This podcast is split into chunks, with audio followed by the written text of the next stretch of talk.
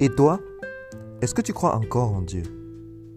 C'est la question qu'on a décidé de se poser dans cette aventure pour évaluer où on en est dans notre foi. Est-ce que malgré les épreuves, les difficultés et toutes les choses qui nous arrivent dans la vie, on a su rester ferme dans la foi? En ce qui me concerne, je pense qu'on peut quand même s'appuyer sur des choses concrètes et pratiques dans la Bible pour vivre une vie épanouie et réussie. Notre méditation d'aujourd'hui nous amène dans le Siracide au chapitre 27, avec pour thématique Rester droit en toutes circonstances. L'auteur Ben Sirac dit qu'il y a trois choses qui l'affligent. Il parle de l'homme de guerre qui est réduit à la misère, donc les militaires, ceux qui ont défendu le pays, des gens sensés mais qu'on méprise, et de celui qui passe d'une vie droite au péché. Il dit il est difficile pour un marchand de ne pas chercher à avoir les autres. Et beaucoup ont péché par amour du gain. Il dit très souvent, entre l'achat et la vente, il y a une sorte de marche qui s'installe. Et c'est souvent difficile que la marche qui est mise ne soit pas une marche qui est trop élevée de façon à flouter les autres, de façon à abuser des autres. Donc, il donne il demande plus de vigilance du coup à ceux qui sont dans les affaires, parce que c'est là où c'est difficile de rester droit. Qui ne s'attache pas fermement à la crainte du Seigneur verra sa maison renversée.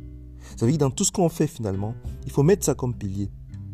Sinon, lorsqu'on va quitter un milieu peut-être un peu religieux, un milieu avec des gens qui nous ressemblent, et qu'on va rentrer dans ce que, entre guillemets, on appelle la vie concrète, la vie réelle, où il faut chercher de l'argent, on va être ébranlé. Donc c'est important d'avoir les fondations solides comme ça, lorsqu'on arrive dans un milieu là où on est challengé dans nos valeurs, on arrive à rester droit. On dit ne fais pas l'éloge d'un homme avant qu'il ne se soit exprimé. Parce que c'est une épreuve pour tout le monde. C'est très important parce que c'est une personne qu'on admire. On les admire souvent, mais avec une vision un peu tronquée. Ça veut dire qu'on n'a pas vu tout le personnage.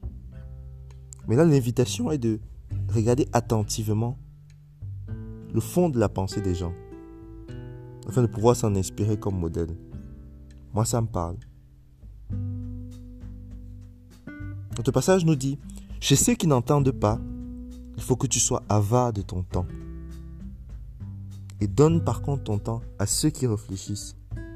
Ça peut paraître difficile, ça peut paraître dur, mais en réalité, le temps que tu vas aller passer chez des gens qui vont être fermés d'esprit, en fait, ce sera doublement pénible, à la fois pour eux mais aussi pour toi.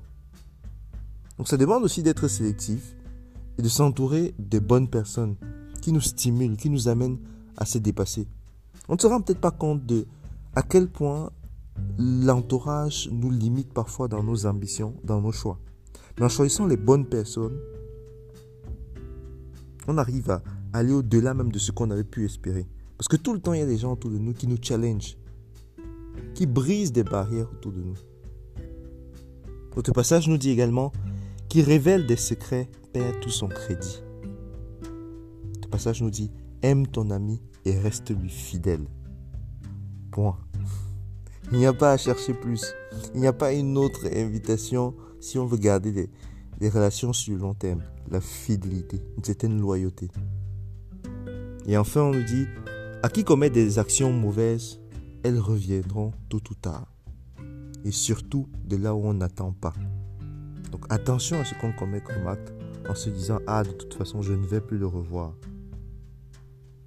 Je vous laisse avec ça. Je vous souhaite une excellente journée. À très bientôt.